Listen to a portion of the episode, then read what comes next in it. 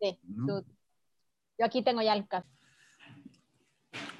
Doctora, investigadora, ¿sí? Todo un currículum podría leerlo por acá, escritora de Forbes, además, por ahí, colaboradora de varios medios. Y nos da mucho gusto tener hoy a Roselín Lemus, que además nos enorgullece porque es una mexicana que ha estado involucradísima en todo el desarrollo de las vacunas, en la investigación de cuáles sirven, cuáles no, ¿sí? en el desarrollo de una en el particular. Roselín, qué gusto tenerte por acá. Yo voy a empezar porque muchos sabrán quién eres, otros no. Nada más así brevemente, porque eres una experta en las vacunas. Ok, pues no solo en vacunas, sino en tratamientos. Eh, de hecho, pues sí, estuve, como tú lo mencionas, estuve involucrada eh, en, en, una de ellas. Eh, y ahora estoy también investigando tratamientos justo eh, antivirales y estoy eh, haciendo modelaje molecular, ¿no? Para intentar ver si hay otros medicamentos que podrían funcionar. Que, medicamentos que ya existen principalmente, ¿no? Y también está, estoy eh, trabajando con diseño de medicamentos nuevos, que eso, bueno, lleva mucho más tiempo, pero por eso, digo, mi especialidad anterior ha sido siempre el cáncer. Yo me enfoqué mucho en cáncer, es lo que me apasionaba y cuando apareció la pandemia, pues me enfoqué en esto, ¿no? Entonces, por eso. Y ahora, pues me he dedicado mucho a la divulgación precisamente sobre el tema de vacunas y de medicamentos, además de pues investigación del lado, pero sí, eh, por eso. Oye, tú qué sabes tanto de todo esto, la primera pregunta es, ¿por qué de repente salieron todas las vacunas? O sea, a principios decíamos, a ver quién saca, y era como una competencia, y unos dijeron, en dos días la tengo, otros en tres semanas, otro en dos meses, otros va a ser en cinco años, otro, y de repente todas aparecen. Está la de Oxford, de AstraZeneca, la Sputnik, la de Pfizer, que, que era como una competencia, y hoy todas salieron de repente. O sea, como que se hace extraño, ¿no? Porque pues una tendría que haber salido y las otras, pero además cada uno con otra tecnología. Así es, eh, pues afortunadamente esto está marcando un antes y un después en la ciencia, porque eh, de hecho no se esperaba, y de hecho yo lo escribí en muchos, en muchos artículos de opinión, que se esperaba tener una vacuna ah, aprobada hasta 2021, y bueno, tuvimos una vacuna aprobada en el 2020, a finales del 2020, una o dos al, al final, ¿no? Entonces, ¿Qué es lo que pasó? Eh, todo se dio demasiado rápido, pero también todo eh, cómo se dio esto no, no fue repentino. Esto se está basando en años y años de investigación, sobre todo eh, las vacunas de RNA mensajero, que son las, las, nuevas, se basan en décadas de investigación sobre la molécula. Entonces, no fue que apareciera espontáneamente, esto ya se estaba preparando el terreno y obviamente ya cuando apareció la pandemia se modificó eh, lo que se está investigando para eh, tratar de desarrollar una vacuna contra COVID-19. Y bueno, afortunadamente estamos en un punto donde tenemos varias opciones, no solamente una, porque una vacuna no hubiera sido suficiente para vacunar ni siquiera a un país. Entonces es lo bueno que tenemos varias opciones para, para vacunar a la mayoría de la población mundial. Oye, en eso de que hay varias opciones, entra una primera duda. O sea, ¿cuál sería la mejor? Digo, si tú tuvieras que ir al súper hoy y las pudieras comprar, o sea, estuviera el anaquel ahí como hay de leches, chocolates, cosas, puras cosas, cosas sanas, y de repente encontrás un anaquel que dijera vacunas contra el COVID y te encuentras cada uno de los productos. ¿Cómo escoger cuál es la buena?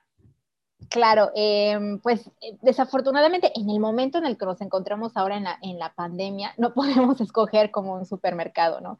Eh, en unos años ya vamos a poder hacer eso, cuando ya las vacunas sean comerciales y ya las vamos a poder adquirir, pero en el momento en el que nos encontramos ahora, desafortunadamente, es eh, aplicarnos la que nos ofrezcan, que sea segura y efectiva, obviamente, que, que, las autoridades regulatorias al aprobarla, bueno, ellos ya, ya evaluaron que sí es segura y efectiva, entonces, bueno, nosotros podemos estar seguros que nos están aplicando y que va a ser segura y efectiva, entonces, ah, ponernos la que, la que en este momento eh, nos estén ofreciendo, ¿no? Ahora, en, en, términos de vacunas, ¿cuál es? No me gusta decir que una es mejor que otra porque eh, tienen diferentes características, tienen diferentes precios, diferentes formas de transportarse, eh, temperaturas, etcétera, y diferente estrategia con la que se desarrollaron, pero al final del día, todas van hacia el mismo objetivo que es inducir una respuesta inmune para proteger contra una enfermedad grave de COVID, sobre todo a las personas que están en más riesgo.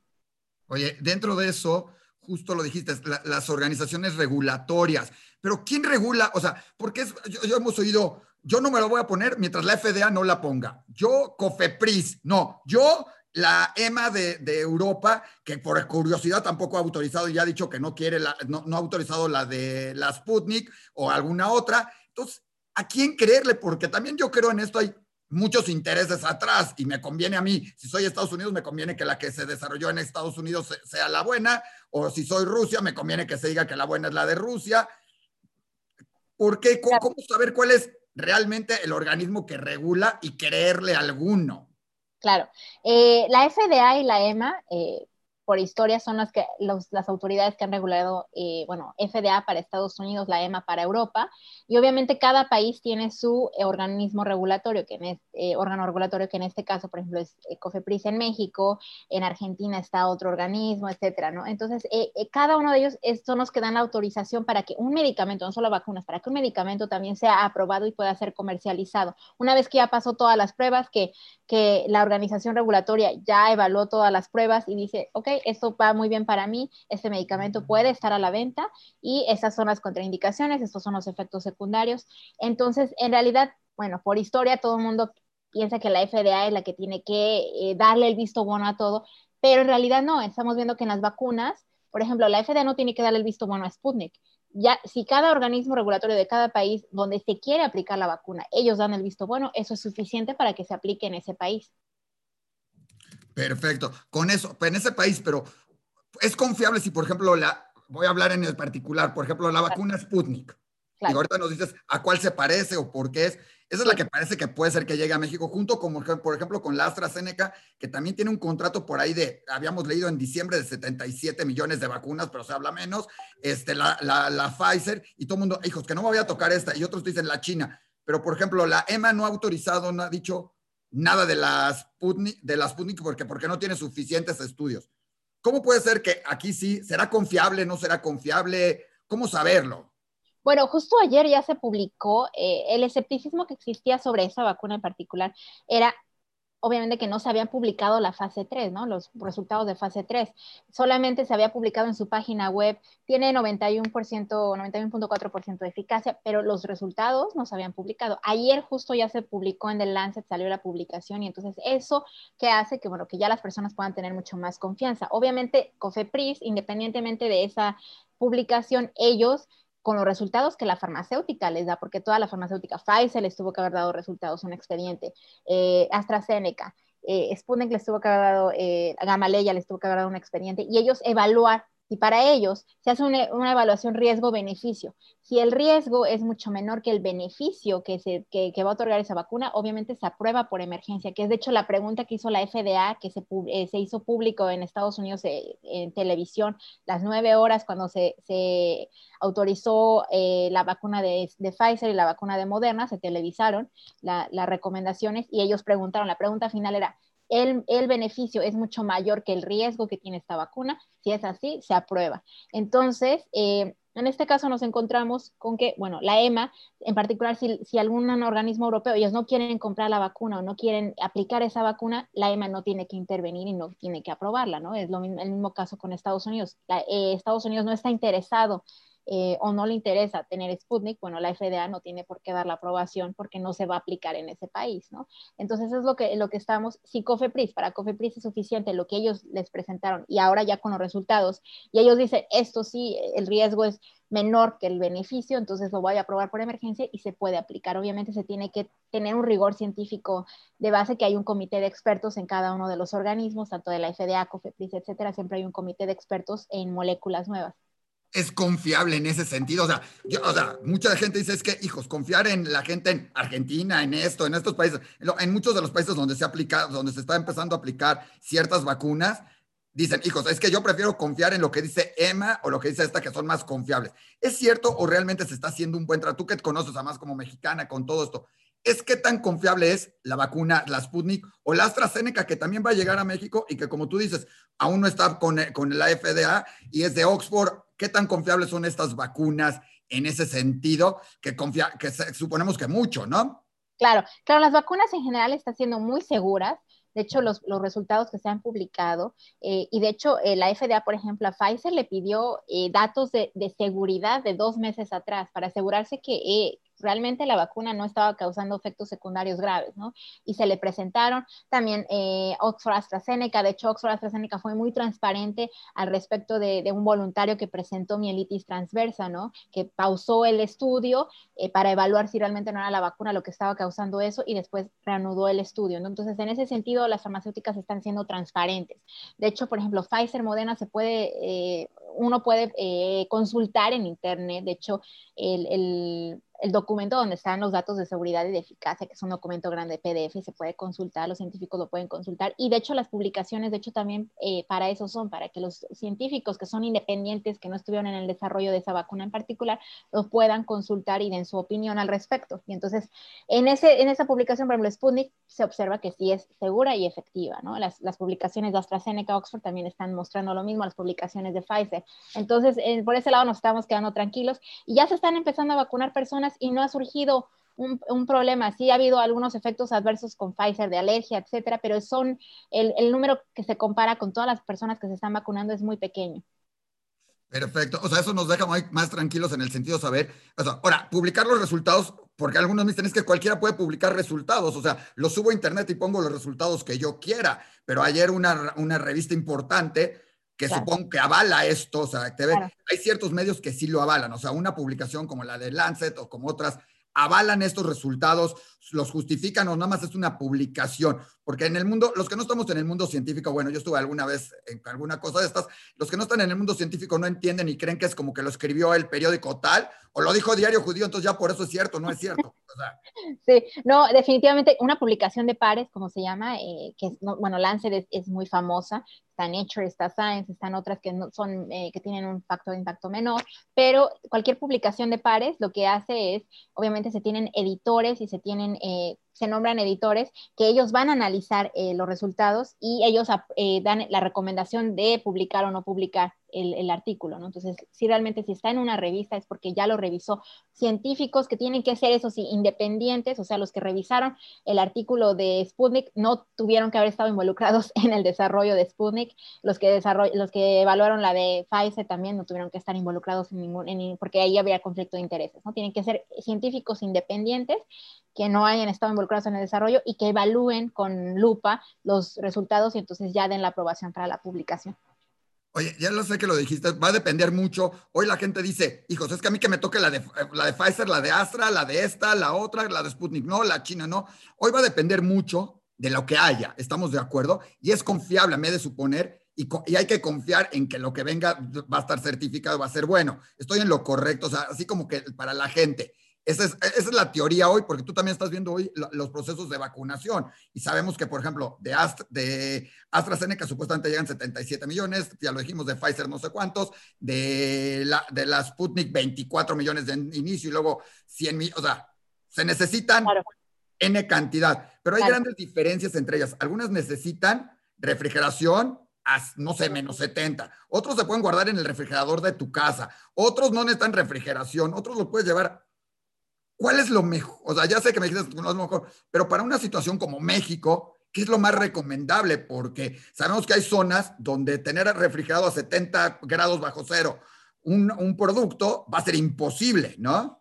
Claro, sí, definitivamente, por ejemplo, eh, eh, como tú lo mencionas, esta vacuna, Pfizer en particular, que es menos 70, menos 80, no podría ser para las comunidades alejadas. Entonces ahí, por ejemplo, podría entrar alguna de las otras que son las adenovirales que se almacenan a 2 o 6 grados, un refrigerador normal perfecto para, para, comunidades alejadas, ¿no? Que ya estamos viendo que, por ejemplo, con Pfizer y Moderna se están teniendo problemas en Estados Unidos, en comunidades alejadas que no están, incluso en Estados Unidos, que no están llegando porque se necesitan ultracongeladores, se necesita un eh, mecanismo especial. Entonces, sí, para México, por opción de precio incluso y por opción de, de, del transporte, podría ser las adenovirales son una muy buena opción. Y adenovirales está Cancino, está Sputnik, está Johnson Johnson, está AstraZeneca, Oxford. Hay, hay, un, una, hay varias opciones y todas protegen igual, porque esa es la otra. Tú dices, es que la de Pfizer es ARN y la otra es ADN y la otra es no sé qué. Todas a fin de cuentas van a cubrir. Y además, cuando se habla, unos dicen, es que uno protege 96% y otro 92%. Realmente ese 4% hace una diferencia monstruosa. Claro, esa no, diferencia no. De una u otra, pero es que la gente lo dice como, wow, claro. ¿no? 96, la otra 92. Es que era 91.6, no 92, y tú, está bien. Sí, no, definitivamente eh, no, no importa al final del día, o sea, lo que importa es que, de hecho, la OMS puso un límite, la OMS puso eh, para esta enfermedad en particular, porque incluso pues, recordemos que la, la, vacuna de la influenza es incluso, la eficacia es mucho menor, ¿no? Eh, del 50, pero eh, para COVID-19 la OMS eh, puso un límite inferior, que era que la, la, vacuna tenía que ser una, cualquier vacuna que fuera arriba del 50% eficaz, iba a servir muy bien. Eh, entonces, ya una vacuna que sea 70% ya es una vacuna nueva, eh, muy buena, ¿no?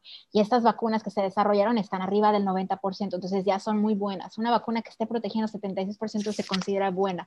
Entonces, por eso em, no importa esa diferencia de porcentaje, lo que importa es que realmente esa vacuna esté protegiendo a una persona para que no desarrolle una enfermedad grave si se contagia con el virus, para que no llegue al hospital, para que no fallezca, etcétera, y que entonces tenga síntomas eh, simples, etcétera, ¿no? Porque todavía no se ha comprobado que las vacunas eh, evitan la transmisión. De hecho, bueno, hoy ya eh, salió publicado el paper de AstraZeneca Oxford, donde sí se, se presenta que, que, podría estar ayudando con la transmisión, a evitar la transmisión. ¿no? Entonces, eso es muy bueno, pero en particular las, las vacunas nos van a servir principalmente para proteger contra una enfermedad grave de COVID-19. Eso, porque acabas de decir, es muy importante eso de la transmisión, porque muchos creen que si ya están vacunados, no, no, no pueden contagiarse y no pueden contagiar a otros. Justo lo que acabas de decir es eso. O sea, te puedes contagiar por ese porcentaje o puedes tener el virus, pero puedes seguirlo transmitiendo y por eso, aún vacunado, tienes, vamos a tener que seguir usando este, mascarillas, cubrebocas y distancia. Ese es el, lo que quiere decir lo que nos acabas de decir para que nos quede muy claro a todos, porque algunos dicen, ya me vacuné, ya puedo hacer mi vida normal. Claro, no, definitivamente no. Una vez vacunado, incluso las personas que han sido vacunadas aún más se tienen que cuidar. ¿Por qué? Porque la, respuesta inmune tarda varios días en generarse, en, construirse. Entonces, hay, casos donde se ha visto que en personas dice, pero es que me contagié y salí positivo en la prueba, pero me acabo de vacunar, ¿qué pasó? ¿no? Pues es precisamente por eso, que quizás la persona adquirió el virus antes de vacunarse o en el transporte para ir a vacunarse o eh, días después y entonces... Eh, porque la respuesta inmune tarda eh, al menos 12 o 15 días en, construirse, ¿no? La, después de la primera dosis. Entonces, por eso es importante cuidarse. Además, no solamente para esa persona en particular, sino cuidar a los demás, porque estamos en un punto donde todavía no se ha eh, vacunado un porcentaje alto de la población. Entonces, aunque yo esté vacunado, y, mi esposo no está vacunado, entonces yo puedo eh, transmitirle a él el virus, aunque yo no tengo nada y puedo ser asintomática y se lo transmito a él y él no está vacunado y entonces él puede fallecer, ¿no? Es un ejemplo. Eh, entonces, por eso es importante usar todavía cubrebocas después de ser vacunado. Todavía vamos a, va a llegar un punto en el que ya quizás no vamos a usar cubrebocas cuando ya el 75% de la población ya esté vacunada, pero hasta ese punto todavía tendremos que estar usando cubrebocas.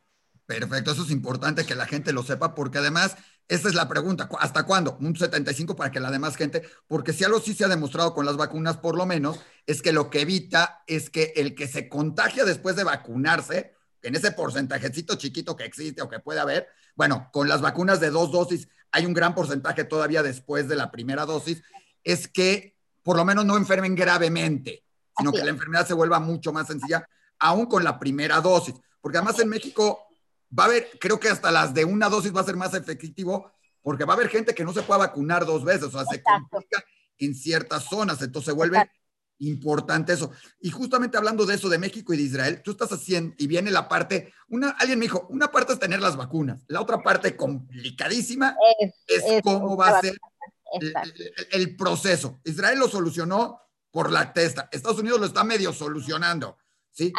¿Qué, has visto tú de implementar? Porque eso sé que es algo que te has metido mucho, de implementar a México el, el de este, algunos modelos como el de Israel, como algo de Estados Unidos, de Inglaterra, no sé. Claro, eh, definitivamente el ejemplo de Israel, bueno, es, es, un ejemplo que muchos países tendrían que estar siguiendo porque, bueno, ellos ya, ya sabemos que ya están vacunando, ya sobrepasaron el 50% de la población, ya, vacunaron más del 50% de su población, que es 60%. Eh, pero eh, el, el, modelo de por qué fue éxito es porque ellos lo hicieron muy simple. Israel lo hizo muy simple. Los grupos fueron, ok, eh, personal de salud, personas mayores de 60 años, etcétera, ¿no? Eh, ahora, Estados Unidos, por ejemplo, ¿por qué se está complicando tanto? Porque están haciendo eh, los, los, que se llama tiers, que es 1A, el grupo 1A, 1B, 1C, y luego de ahí me voy al 2A, 2B, 2C, entonces se está complicando aún más. Entonces, eh, Israel... Más los colados, más los jóvenes, más todo, sí. Exacto, y además, exacto, que ahora se está haciendo el turismo de vacunas, ¿no? Ahora, en México también se tenía que haber hecho eso, ¿no? Tener muy presente grupos simples de vacunación, donde la estrategia de vacunación. Y además, el caso de Israel es que ya se tenían las vacunas, o sea, ya se tenía previsto cuántas vacunas, de qué vacuna, ya se ya comprado ya todo, y entonces ya solamente para estar aplicando. Ahora, el caso de México es que se tienen los contratos, se tienen eh, los acuerdos, pero no están llegando porque no se hizo con tiempo. Eh, etcétera, ¿no? No, no se, no se eh, eso no se eh, previno desde antes. Entonces ahora en Israel sí se, sí se previnieron con anticipación, de hecho hicieron un acuerdo con, con, con Pfizer para generar datos que también van a ser útiles para Pfizer a cambio de tener la vacuna a tiempo y, bueno, ellos ya tienen las vacunas necesarias para vacunar a a toda la población prácticamente, ¿no? Entonces, ese, es, un, es, un, ejemplo claro, que Estados Unidos tampoco lo tiene, ¿no? Aunque hubo acuerdos, etcétera, se está viendo que se tienen que adquirir más, que no van a ser suficientes, etcétera. Perfecto. Oye, ¿y se puede aplicar en México con estos mecanismos? ¿Se puede o cómo se va a tener que hacer en México? Porque pues, los esquemas, tú dices, hay que organizar bien los grupos, pero la parte de, de, vacunación después de los sí, grupos, claro. ¿cómo eh, va a ser? Porque, pues, o sea, no es lo mismo o sea, yo sé que todo el mundo hablamos de Israel, pero Israel tiene un territorio que cabe a lo mejor en el Distrito Federal y la zona de Nesa de México a lo mejor son todos los habitantes que tiene Israel y no es lo mismo con otros, otras cosas. ¿Qué se puede hacer en México? ¿Cómo, Porque muchos dicen, ay, sí, ya me registré en la lista, ya todo, pero va a ser, o sea, ¿cómo? Y además sabemos que los mexicanos también tenemos otras idiosincrasias y a lo mejor uno va a querer meter y colarse y, y todo un rollo. ¿Cómo organizarlo?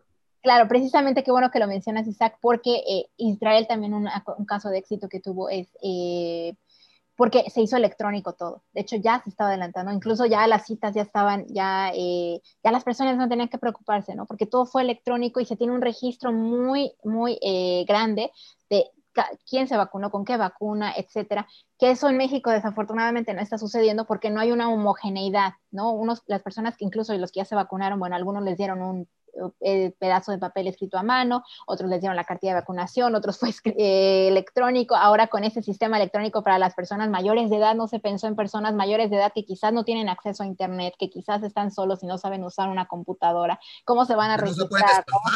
E, e, exacto, entonces es como eh, no se pensó en esto y no se ha hecho electrónico y no se está dando un seguimiento claro y entonces creo que eso va a ser, al, final va, a causar sí un caos porque se tiene que llevar un registro electrónico de quién ya se vacunó, quién recibió la segunda dosis, quién le falta la segunda dosis, etcétera, y esto nos está llevando desafortunadamente en México. Oye, hay algo que la gente pregunta mucho en todo esto es, ¿Cómo es, por ejemplo, para establecer un centro de vacunación? O sea, la gente dice, tiene que llegar un camión con el refrigerador, bajan todas las vacunas y empiezan a inyectar. O, por ejemplo, puede haber un, un lugar central donde llegue, recojan diferentes personas encargados, monten su centro de vacunación, no sé, en una escuela, en una institución, en un estadio de fútbol y se vaya dividiendo por los tiempos, porque la gente no, no entiende y cree que pues, todo lo tiene que, lo va a montar, pero habrá centros que se pueda hacer, como te decía yo, que alguien llegue, recoja la dosis de vacunas, se las lleve, no a su casa, digo, porque pues no, pero se las lleve o a un hospital o a alguna de estas instituciones o a algún lado y lo haga, no lo no quiero decir privadamente porque no, no, no se va a hacer privado, pero lo haga para, para, ayudar. Hay muchas asociaciones de voluntarios en México que podrían ayudar en todo esto y montar ellos sus centros, así como se montan centros de acopio, centros de vacunación, ir, recoger, ir y traer vacunas, o tiene que ser todo centralizado en un mismo lugar por la protección de la vacuna, por el sistema, no sé, por cómo funciona todo esto.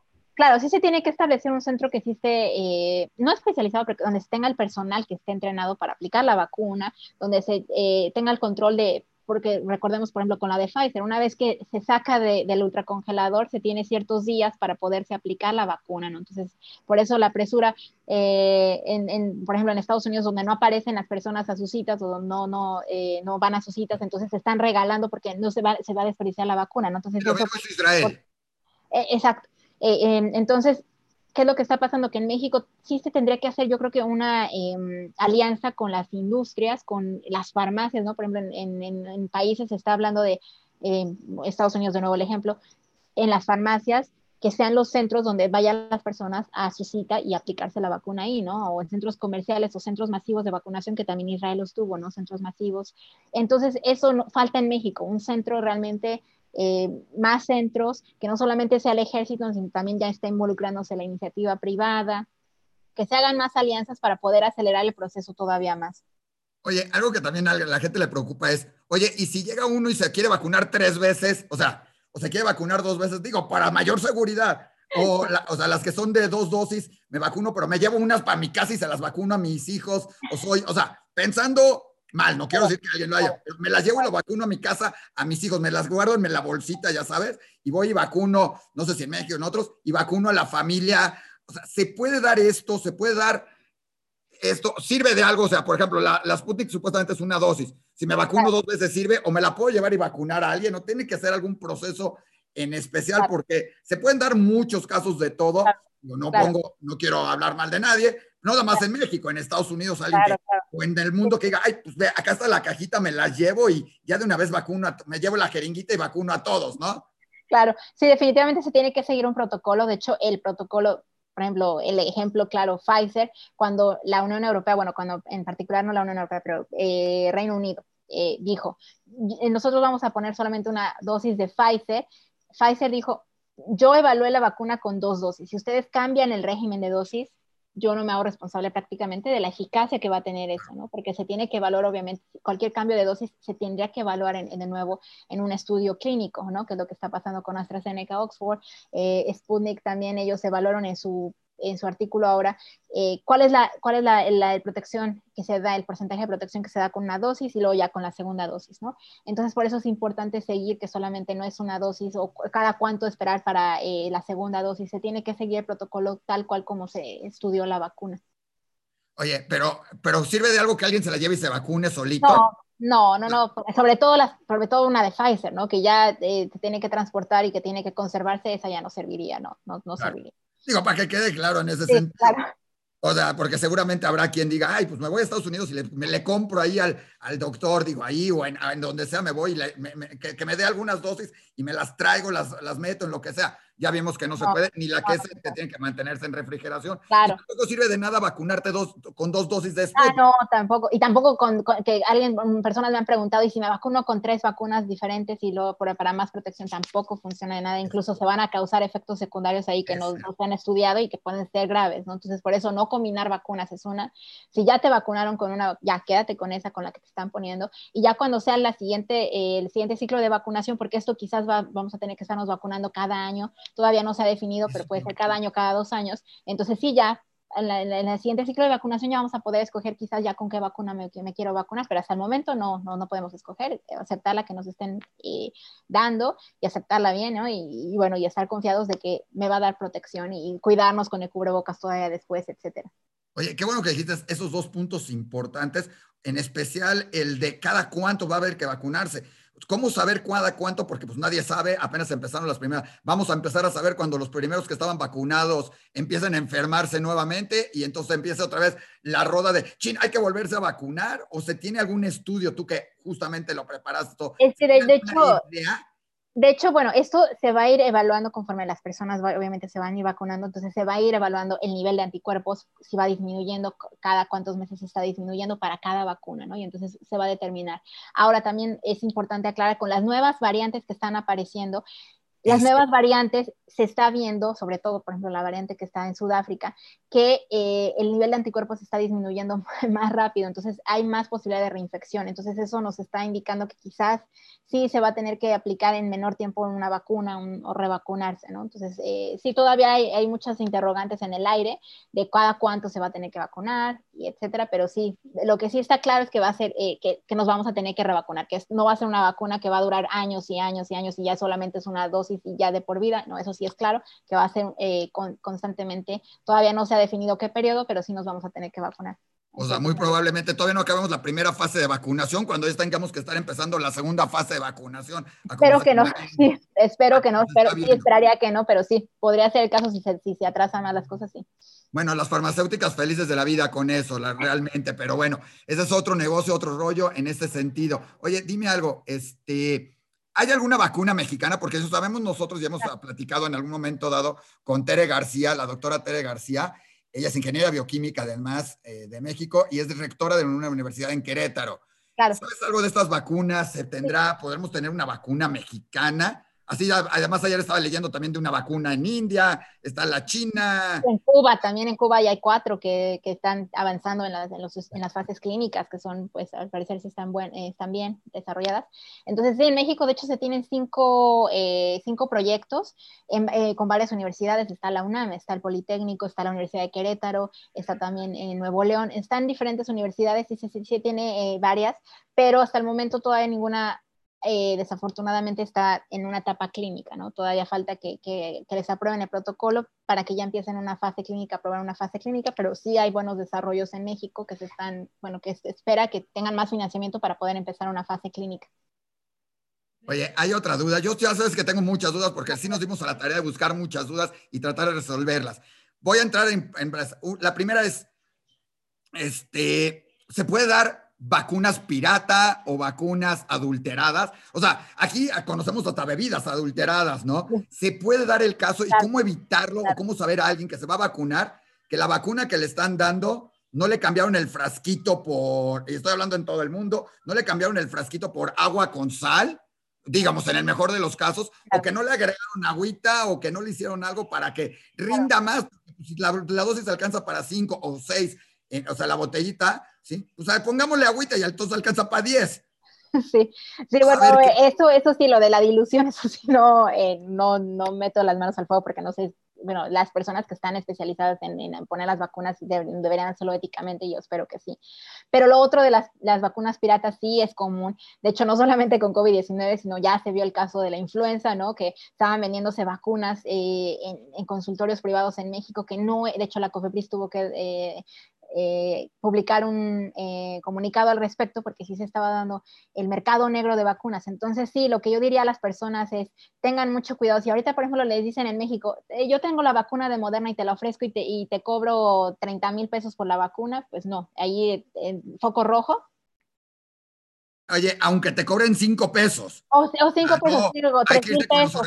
Sí, ya se estaban vendiendo, creo que hasta en Mercado Libre, bueno, en, sitios así de venta en internet se estaban vendiendo, pero sí hay personas que ya estaban diciendo que la vacuna de Moderna, la vacuna de Moderna no está aprobada en México, no ha llegado a México, entonces no había forma de que la vacuna de Moderna estuviera. O si te ofrecen cualquier vacuna, no Moderna, pero Pfizer o AstraZeneca o Sputnik, cualquiera, todavía no, las personas, los, el único que tiene hasta el momento el privilegio de tener las vacunas y de poderlas distribuir es el gobierno de los países. Es lo que en todo el mundo para garantizar la vacunación. Digo, no está mal, en todo el mundo fue como un reglamento de todo. Oye, en ese mismo también me preguntan, lo que hizo Israel, por ejemplo, de cerrar aeropuertos, de cerrar todo, y que digan que es como, son como conejillos de India y que México u otros países de, de Latinoamérica van a ser conejillos de India de la Sputnik. O sea, es cierto que son conejillos de Indias, que están probando a ver qué sucede y los resultados. A mí alguien me dijo también que hay resultados que siempre te piden todos los resultados porque es una fase de investigación. Pero es cierto que todo el mundo está sirviendo hoy en día de conejillos de Indias y que mejor nos esperemos a ver los resultados. No, no, definitivamente no, porque ya se está comprobando, la mayoría de las vacunas hasta el momento, las que están aprobadas, eh, que son seguras. Entonces, no, no, las personas que fueron voluntarios en los estudios, definitivamente ellos decidieron ser voluntarios para ayudar también al desarrollo y ellos eh, afortunadamente aceptaron porque están contribuyendo al desarrollo. La persona que, que además, eh, porque cuando uno va a la fase 3, eh, está el placebo y está el grupo de placebo y de, vacuna, no se sabe cuál están poniendo a uno, ¿no? Entonces uno se está arriesgando y ellos decidieron arriesgarse incluso que a lo mejor les llaman el placebo. ¿Qué, la vacuna? Les ponen la vacuna del placebo y de repente y les, y les avientan el virus a ver si se infectan. No, no. Porque unos dirán, ¿cómo sabes que uno les dio y a otros no? Porque no. no. sí, esos, esos estudios, esos estudios que se llaman de enfrentamiento humano, que sí sí existen, que es, ahí es donde podríamos ver la transmisión, pero no, no se han hecho, ¿no? Porque eso eh, éticamente no se podría, eh, tendría que ser en un ambiente cerrado, ¿no? En un, en un, edificio que pongamos a personas ahí. No, los estudios como se hicieron fue básicamente eh, uno va al, estudio como voluntario y entonces eh, a uno le pueden dar le inyectan, pero uno no sabe qué le están dando, si le están dando el placebo o si le están dando la vacuna, porque hay dos grupos, se dividen, y de hecho el estudio se llama doble ciego porque tampoco los investigadores saben qué es lo que están aplicando, ¿no? Porque al final ya se abren los sobres. Y entonces lo que pasa es que le dicen a las personas, vayan y hagan su vida común, cuídense si están en, en México, etcétera, hagan la vida. Entonces si se, va, si se contagiaron fue porque a lo mejor se descuidaron y pues estuvieron en el grupo de, de placebo lo más seguro, o incluso en el grupo de la vacuna, porque vemos que no, eh, aún así no puede ser positivo pero ya una enfermedad ya no se desarrollaba, ¿no? que eso es lo que se está estudiando, qué, qué tanto desarrollaron la enfermedad, pero siguieron su vida normal. O sea, no, no, no se les puso el virus para eh, contagiarlos ni nada de se eso. Se les mandó al metro de la Ciudad de México, ahí con dos millones, o al aeropuerto de no sé dónde, o al de Inglaterra, esto, con todos tres millones de gente a saber qué sucede, ¿no? Pero sí se les pone eso. Oye, preguntas muy directas, muy claras en este sentido.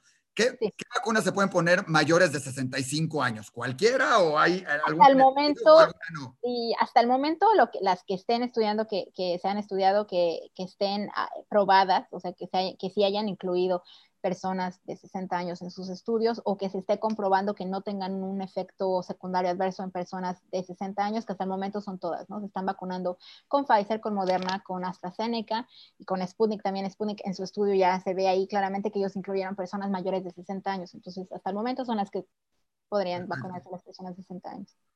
Ya dijimos qué pasa con una dosis, no estás totalmente protegido, pero ya estás un poco mejor. Claro. ¿Quién no se puede vacunar?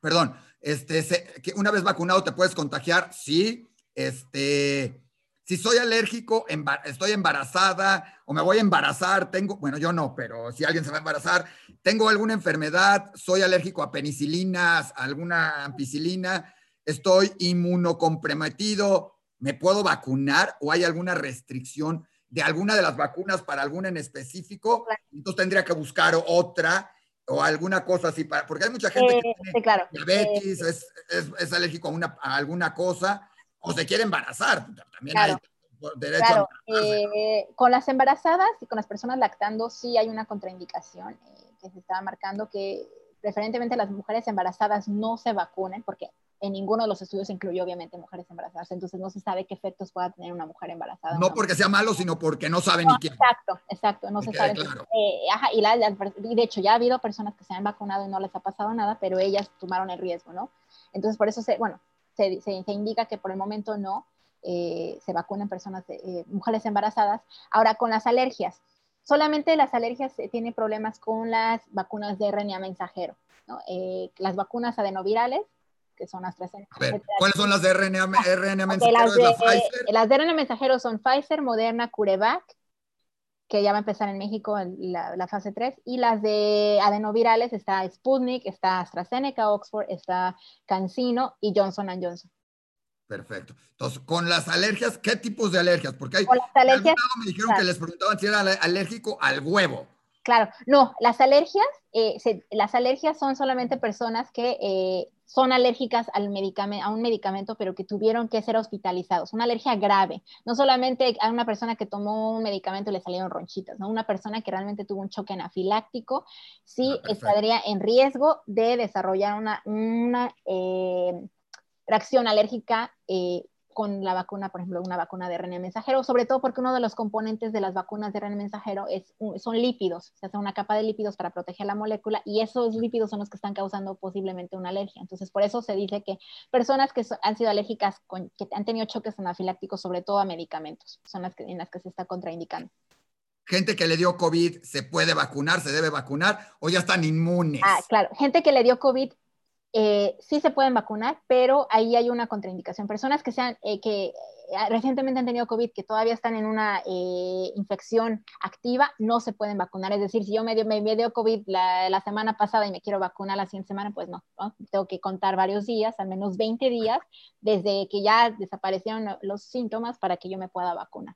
¿Les sirve de algo? Porque igual ya tienen o sea, hace alguna reacción, porque muchos decían ya tienes los, ya tienes los anticuerpos, porque ya, estuviste, ya tuviste COVID, entonces ya no necesitas la vacuna. Eh, no, sí se, sí se eh, la, la, la, eh, la respuesta inmune que se genera de forma natural y con la vacuna son relativamente diferentes. Entonces, de hecho, la, la, la, respuesta inmune por la vacuna es mucho más fuerte. Entonces, por eso se aconseja que sí, personas que ya tuvieron COVID quizás el año pasado, bueno, se pueden vacunar sin problema eh, para reforzar, porque además recordemos que la inmunidad natural todavía no se ha determinado cuántos meses dura, ¿no? Entonces, quizás una persona puede estar susceptible a reinfección y sobre todo con las nuevas variantes. Oye, alguien, me, alguien nos preguntó en algún momento, los niños y adolescentes, uno, ¿vale la pena que se vacunen? ¿No vale la pena? ¿Se van a poder vacunar? o no va, o, qué hacemos con ellos, porque ya sabemos que les pega menos, lo, todo lo transmiten, pero los niños hasta el momento no se pueden vacunar. Menores de 16 años, para ninguna vacuna se pueden vacunar. Ninguna vacuna ha sido aprobada para menores de 16 años en ningún país porque no se han realizado estudios con niños. Ya se están realizando estudios con niños, ya eh, Pfizer está realizando estudios, Moderna también ya va a empezar el estudio con niños. Eh, y ya una vez que se tengan esos datos, se va a dar una aprobación para esas vacunas con niños. Pero por el momento los niños no se deben de vacunar, no se pueden vacunar. Este, hay quien, hay quien dice que es mejor esperar para vacunarse todo mundo. eso ya es una decisión, creo que eh, propia, eh, individual, pero yo no, no, no, yo no diría que se tendría que esperar. Ah, estamos en un punto, sobre todo por la aparición de las nuevas variantes, donde es importante que las personas se vacunen, que, se, que nos vacunemos la mayoría de las personas lo más rápido posible, etcétera. Entonces, por eso eh, es importante vacunarse. A ver, una pregunta que alguien nos hizo en algún momento. ¿Qué es preferible, porque se ha dado lo que tú dijiste del turismo médico, una persona mayor, ¿sí? Que, que ha estado encerrada en su casa, esperar a la vacuna en donde se encuentre, sea en India, en México, en Argentina o donde esté, o viajar a algún lugar donde ya le estén aplicando y meterse a aeropuerto y viaje y todo esto. ¿Qué es más recomendable? Hablando de una persona de 80, 75, 80, 85 años. Sea, uno de 65, bueno, puedes viajar o lo que sea en eso. Pero alguien que ya, ya tiene un mayor riesgo por las edades y todo, ¿qué recomendarías tú? Que se quede, que espere la vacuna, aunque sea la china, la de no sé cuál o la que sea la esta, esperar a que llegue la vacuna a su zona y seguir recruido X tiempo o irse a vacunar y ya vivir más tranquilo. Claro, eh, definitivamente yo recomendaría quedarse donde están y vacunarse cuando les corresponda. ¿Por qué? Porque en el, eh, como tú lo mencionas, si viajan o si se voy a Estados Unidos en el avión, en el avión se puede contagiar, ¿no? Y entonces luego va a pasar que se va a contagiar y como tardan varios días el curso de la, infección en aparecer los síntomas, pues no va a pasar nada, se vacuna y va a decir, ups, eh, ya me apareció la enfermedad porque todavía no, no va a tener la, respuesta inmune porque tarda también varios días en, en, construirse esa respuesta inmune y entonces se puede, puede morirse. Entonces es, es importante mejor quedarse donde están y esperar la vacuna en donde están. Perfecto, no, eso es porque hay mucha gente que está, que te pregunta, oye, si me llevo a mi tío, a mi papá, a mi abuelo y me lo vacunan y donde sea, en donde sea, o sea, me lo llevo a donde estén vacunando, aunque sea en México al rato va a empezar a suceder que va a haber ciudades que estén vacunando y otras que no, entonces va a haber ese mismo desplazamiento por la lógica innata de como esto, no puedes vacunar a ciento y pico millones de habitantes en una semana todos, o sea, tienes que empezar por módulos, por zonas, que supongo van a empezar por las ciudades más complicadas, por porque hay que bajar la ocupación hospitalaria y todo esto. Este, la, que, la, la pregunta común de todo mundo es, ¿cuándo sabremos si realmente hay alguna respuesta contraria a las vacunas? Puede suceder dentro de un año o si ya no sucedió, porque muchos te vacunas y en 15, y en 15 minutos te dicen, si ya no tuviste ninguna reacción, ya estás bien, ya todo, pero habrá algunas reacciones, ya dijeron que puedes quedar, no sé cómo, que puedes no tener hijos, que yo, yo, yo, entiendo el concepto porque alguna vez que estudié, estudiamos los anticuerpos monoclonales y eran muy directos, era como las pruebas de embarazo, era no hay, no hay pie de pérdida, la prueba de embarazo se volvió muy perfecta porque detecta exactamente. Supongo sucede lo mismo. Este, ¿Cuándo sabremos realmente si esto tuvo consecuencias o no? ¿O es mejor arriesgarse esas consecuencias que seguir sufriendo lo que es el virus? Claro, eh, sí, definitivamente. Eh, lo que mencionas de los 30 minutos, eso es para las reacciones alérgicas. Si en 30 minutos no me pasó nada, no me va a dar una reacción alérgica la siguiente semana, ¿no? Ya estoy eh, salvado de la reacción alérgica. Ahora, los efectos secundarios se monitorean. Se está viendo que los efectos secundarios, que son los propios de cualquier vacuna, que es dolor de cabeza, fiebre, dolor muscular, etcétera, aparecen en los primeros días después de la vacunación y después ya desaparecen, ¿no? Eh, algunos voluntarios los tuvieron la segunda semana, pero son efectos leves, ¿no? Eh, efectos graves aparecerían de inmediato y no se ha visto en ninguna persona que aparezca en más que TikTok y en, más que en TikTok, en Instagram y en, grupos ahí, Claro que, que, son antivacunas, pero sí, definitivamente esto de la infertilidad no está comprobado, no, es, no es, es, totalmente incierto, no se van a quedar infértiles por ponerse una vacuna, no se van a quedar paralíticos por ponerse una vacuna, etcétera, ¿no? Son casos aislados que se ha visto quizás de, de eh, que, que, incluso, bueno, el caso de la enfermera en México que fue por, eh, por alergia al medicamento como tal, no incluso a la vacuna, ¿no? Pero eh, sí, definitivamente las vacunas son seguras. De hecho, creo que se está diciendo que incluso es más fácil que me atropelle un, en un camión saliendo de mi casa que, que, me pueda morir por una vacuna, ¿no? Bueno, en México eso no sucede. Aquí no te atropellan, entonces no hay problema. ¿eh? Aquí somos, somos muy responsables en ese sentido y todo. Oye, Roselín, ha sido un honor, un gusto. Vamos a seguir platicando contigo en otras ocasiones. Creo que esto cubre mucho. Resumiendo un poquito nada más para la gente, no sé si quieres resumir, pero las, las, vacunas, todas las que se han sido aceptadas, confiamos en que son buenas, o sea, incluyendo Sputnik, la AstraZeneca y la Pfizer, que son las tres que supuestamente llegan a México principalmente. Así es, así es, que son Pfizer, Sputnik, eh, AstraZeneca hasta el momento son las que van a llegar y bueno, va a haber otra, va a haber más opciones en los siguientes meses, ¿no? Porque ya se está iniciando fase 3, Novavax se está iniciando fase 3, CureVac, ya van a, se van a haber más opciones ya en los siguientes meses para, para México, ¿no? Entonces todavía hay que ser, hay que tener paciencia al respecto, pero va a haber mucho más opciones, eh, no hay que desesperarnos, sí, esto es, es duro, eh, sobre todo con las nuevas variantes, entonces las personas empiezan a asustarse, pero solamente siguiendo las recomendaciones que ya sabemos, eh, cubrebocas, distancia, eh, ventilación, etcétera, eh, vamos a estar bien y bueno, esperar la vacuna y que las vacunas, sí, tener seguridad de que ellas, las vacunas son seguras, efectivas y no van a causar nada extraño, no me van a inyectar un chip y luego me van a llegar al ADN y me van a modificar mi ADN, no ni es un plan malévolo para controlar al mundo. No, de hecho hoy vimos a Bill Gates ya vacunándose, entonces ya Bill Gates, de hecho, el, público que se estaba vacunando y todas las personas hicieron eh, eh, broma de esto porque él, se estaba controlando al mismo, ¿no? Porque muchas personas dicen que Bill Gates va a controlar. Nos va a hacer comprar esa marca de, computadores y celulares a todos. ¿eh? Claro. Bueno, no sé si Mark Zuckerberg o el de Google ya se vacunaron también, entonces sería interesante, ¿no? No, porque no les tocaba todavía. Bill Gates, por, Bill Gates por su edad, porque, bueno, por su edad, pero todavía a Mark Zuckerberg todavía no les toca por la edad. Bueno, ya les toca mucho. ya les tocará, ya les tocará. A, todos esperemos nos toque pronto. Yo no sé si tú ya te vacunaste por estar en el medio. Eh, no, estoy acá, pero eh, eh, no, digo, estoy, yo soy persona de, de alto riesgo y aún así todavía no me ha tocado. Soy joven de alto riesgo, pero no me ha tocado todavía. Lo de joven te logro, lo de alto riesgo no sé por qué, pero está bien. Pero qué bueno que estás en esto. Es, de alto riesgo porque no podemos perderte en algún momento, porque necesitamos más científicas mexicanas que estén poniendo en alto el nombre de nuestro país, que estén haciendo esto, trabajando con toda tu experiencia en Madrid, en, en Oxford, en todos lados. Y justamente ahorita que está la investigación, y hoy qué bueno que nos damos cuenta que estos investigadores, hoy recurrimos más a ustedes que a todas las estrellas de cine y de todo lo demás, porque hoy ustedes son los que están de alguna manera haciéndonos, no nada más salvando vidas, permitiéndonos regresar a una cierta normalidad en algún momento. Y digo cierta normalidad porque esto es algo que llegó para quedarse de muchas maneras, ¿no? Claro, sí, definitivamente. Y, y sí es responsabilidad de los científicos ahora informar de, eh, de forma clara, y eh, lógica, sin eh, consideraciones políticas, porque creo que ya se está haciendo ahí una ideología política en Twitter, etcétera, ¿no? La, responsabilidad de los científicos es informar clara y concisamente de lo que está pasando para que las demás personas estén enterando qué es lo que está pasando. Y eso es muy bueno, que ya eh, todas estas herramientas están permitiendo eso y contestar preguntas y, y, todo esto es, es muy bueno, creo.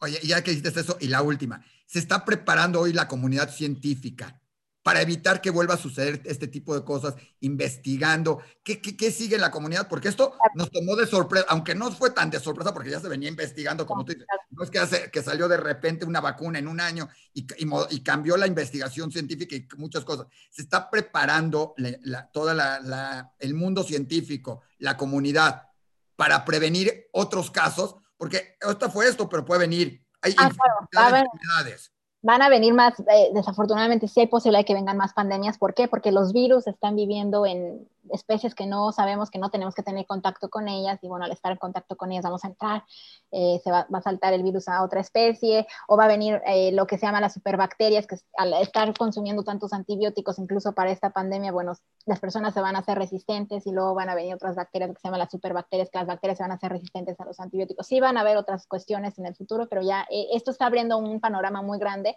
Por ejemplo, las vacunas de RNA mensajeros está hablando de que incluso se van a poder aplicar para cáncer, para tratamiento de cáncer que te iba a preguntar. Está, se está incluso, bueno, los, los, eh, BioNTech está preparando, incluso están hablando de hacer una vacuna que sea para varias enfermedades al mismo tiempo, que con una sola vacuna ya te estés vacunando para varias enfermedades al mismo tiempo. Entonces sí está abriendo un panorama muy grande.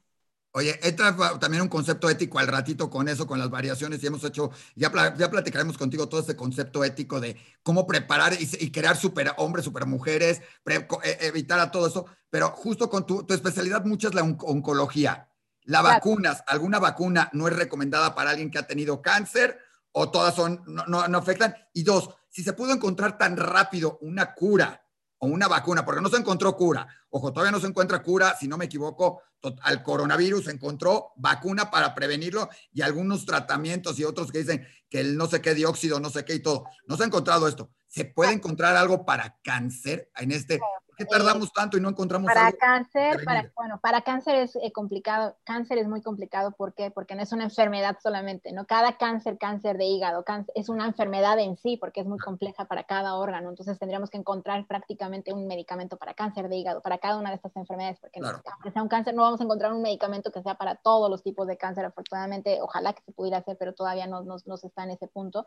Entonces, por eso se considera que cada cáncer es como una enfermedad en sí, una enfermedad diferente.